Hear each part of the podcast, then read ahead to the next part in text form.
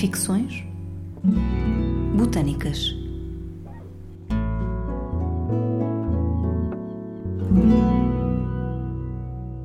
Hoje damos a conhecer uma carta ficcionada a partir de elementos históricos e botânicos publicados sobre duas ilustres personagens da cidade do Porto, que se dedicaram ao estudo da flora da Ilha da Madeira.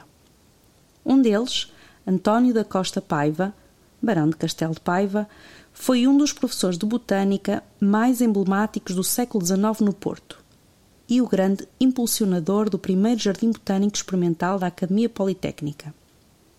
Foi também o criador dos primeiros herbários expostos ao público na cidade, na Exposição Internacional do Porto, em 1865. Doutorado em Medicina pela Universidade de Paris sobre a tísica pulmonar, a mesma doença que o viria a matar muitos anos mais tarde, foi um liberal exilado, regeu e foi lente de diversas cadeiras na Academia Real da Marinha e do Comércio e na Academia Politécnica, e diretor de um, então ainda inexistente, Jardim Botânico do Porto. Correspondente assíduo e membro de sociedades académicas e científicas nacionais e internacionais, doou todas as suas coleções biológicas à Academia Real das Ciências de Lisboa, aos Jardins Botânicos Reais de Kew ou a botânicos e entomólogos estrangeiros com quem se correspondia. Na Academia Politécnica do Porto, instituiu fundos e prémios em áreas como a botânica, as belas artes e a medicina. Quando em 1855 um ataque de tuberculose pulmonar o afastou da cátedra, recebeu tratamento na Ilha da Madeira o restabelecimento do seu estado de saúde possibilitou-lhe uma intensa atividade de exploração científica nas ilhas da Macaronésia, sobretudo no arquipélago da Madeira, na companhia de John Edward Gray e Vernon Wolston, famosos naturalistas ingleses, a quem, durante muitos anos, forneceu exemplares de campo colhidos na Madeira, nas selvagens e em Cabo Verde. Wolston dedicou-lhe um livro e 11 espécies de moluscos e coleópteros novos para a ciência, por ser um naturalista viajante que sempre enviou espécimes das suas correrias pelos arquipélagos macaronésicos. Nas suas viagens para a Madeira, o Barão de Castelo de Paiva conheceu Joaquim Guilherme Gomes Coelho, médico e escritor natural do Porto, que no período mais brilhante da sua carreira literária usou o pseudónimo de Júlio Diniz. Nome incontornável da literatura nacional Júlio Diniz sofria de tuberculose, a doença que já tinha vitimado a sua mãe e todos os seus oito irmãos. Na altura em que termina o curso na escola médico-cirúrgica em 1861, impedido de praticar medicina, são-lhe recomendadas estadias em locais com climas mais benignos, a sul da Europa ou na Ilha da Madeira. Aficionado de flores vivas no campo, vê-se rendido ao estudo da botânica nesta ilha e realiza um herbário com flora autóctone que dedica em 1870 a Augusto Luso, seu amigo. Este herbário está agora na posse do Museu da Escola Rodrigues de Freitas, no Porto, onde as coleções biológicas do professor Luso estão reunidas. Júlio Diniz referiu-se ao Barão Castelo de Paiva tanto na sua obra ficcional Os Fidalgos da Casa Morisca, como nas suas cartas pessoais reunidas na obra póstuma Inéditos e Esparsos. Júlio Diniz faleceu no Porto em 1871 e o Barão Castelo de Paiva faleceu na Ilha da Madeira em 1879. Eu sou a Cristiana Vieira, curadora desta coleção de herbário, e com o meu colega Paulo Guzmão escrevemos uma carta que poderia ter sido redigida pelo Barão Castelo de Paiva para Júlio Diniz, um mês após um encontro em 1869 a bordo de um vapor relatado por Júlio Diniz nas suas cartas pessoais publicadas, numa das inúmeras travessias entre Lisboa e a Madeira. Acompanhe-nos neste momento que existiu pelo menos na nossa imaginação. De António Castelo de Paiva, Lisboa, para Joaquim Guilherme Gomes Coelho, Rua da Carreira, Funchal. Lisboa, 19 de novembro de 1869.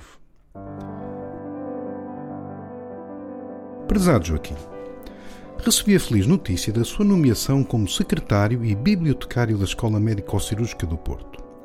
Deixe-me desde já congratulá-lo.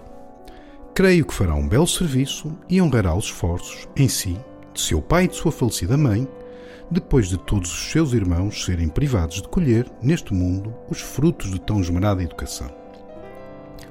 Como sabe, depois de muitos anos a ministrar aulas de botânica aos seus colegas sem recurso a um jardim digno de se chamar experimental ou educativo, tenho colaborado e custeado os esforços de erguer um jardim botânico para estudos práticos.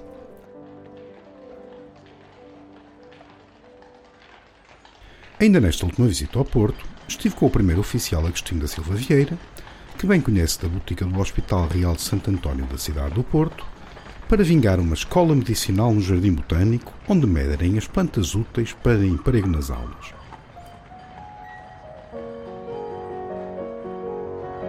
Estou há mais de duas décadas, desde que eu era diretor deste mesmo e ainda inexistente jardim, para ver este plano ganhar raízes e educar médicos a tirar melhor proveito dos recursos naturais que o Criador deixou à face terrestre. Em Portugal não tem havido, desgraçadamente, grande solicitude em efetuar os planos úteis. E mais digo que, quanto a tal respeito se escreve em careça, fica sempre aquém da realidade. O que me leva a outro assunto. Na minha ida ao Porto, estive também com o Augusto Luso da Silva, hábil naturalista, para consultar a sua coleção de moluscos tão eruditamente classificada. Confidenciou-me que o Joaquim o visitou antes de partir para a Madeira e que se queixou das amarras sociais que teimam em rodeá-lo, mesmo na capital madeirense. Se quer fugir do ardor ilimitado da celebridade, tenho uma receita para si. O Funchal é Chita Dolente, onde figuram viajantes pálidos revestidos de esperança, mas enfermos e condenados. E como remédio é tudo aquilo que cura, sou o grande defensor dos passeios naturais para revigorar este torpor que a doença e as visitas sociais acarretam. A tísica pulmonar foi o tema da minha tese inaugural, defendida perante a Faculdade de Medicina de Paris. Esta doença não me esconde segredos, mas mantém-me cativo, tal como a si. Contudo, a ilha, com todo o seu esplendor natural, é o melhor dos hospitais. Deixa um pouco os seus livros e escritos nas malas, ponha a musa a dormir e, principalmente, deixa a medicina doentia que nos querem aplicar. Chega de fricções, pomadas, óleos. Usa os seus invernos da madeira para procurar a sua saúde e manter uma ignorância higiênica de notícias do reino.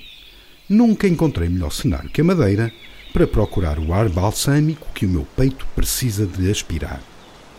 Tenho enfrentado com uma resignação heroica aguaceiros diluviais embranhando-me em matas gigantes nas íngremes ladeiras, mantendo-me um mártir entusiasta dos passeios naturais, apenas com umas botas de água e sanduíches de queijo londrino no estojo, a tiracolo, em busca do vigor do corpo e do alimento para a mente inquisitiva.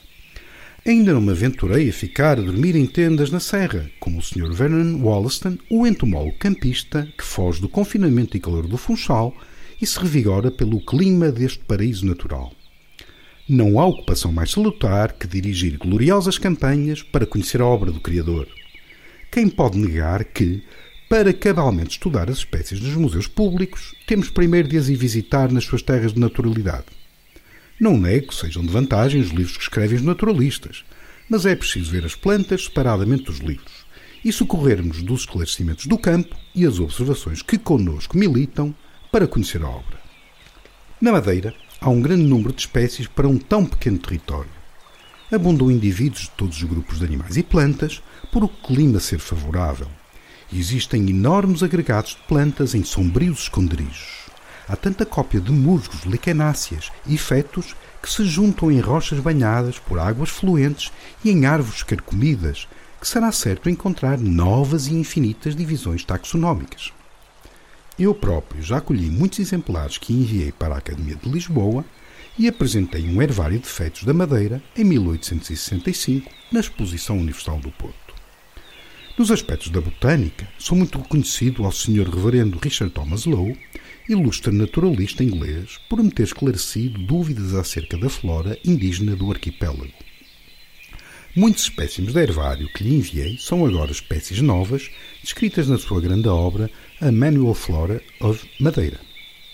Verá que, nas suas colheitas pela Madeira, facilmente aglomerará um enorme acervo de inovações para a flora que poderá encaminhar para o seu amigo Luso, no Porto. É certo que os caminhos são de inextricável dificuldade, mas escolha os dias mais benignos para fazer os primeiros passos pela montanha. Verá que não se arrependerá de espreitar este insondável labirinto.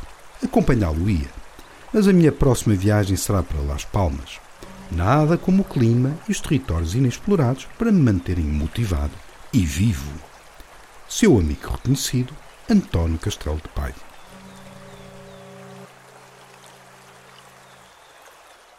Post-script. Relembro o episódio de que me fala, decorrido há um mês, quando partilhámos o vapor com destino à Madeira.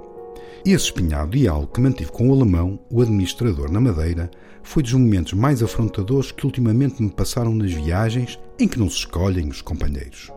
Acredito que o episódio seja pitoresco para o incluir nas linhas que romanceia e tenha a minha autorização para o expor na sua obra. Não alcanço com os olhos do entendimento como possam considerar-se os meus textos dos novíssimos ou últimos fins do homem algo ultrapassados ou incompatíveis com os meus estudos de história natural. Como podem as obras da criação ter como autor o acaso? O acaso nada pode e nada produz, exceto companheiros de viagem indesejados. Negar a existência do Criador é proferir a mais arrojada blasfémia e cometer a mais feia ingratidão. Como já disse em bom quilato português, Deus dá a todos um bocadinho de juízo, mas os homens fazem mau uso dele.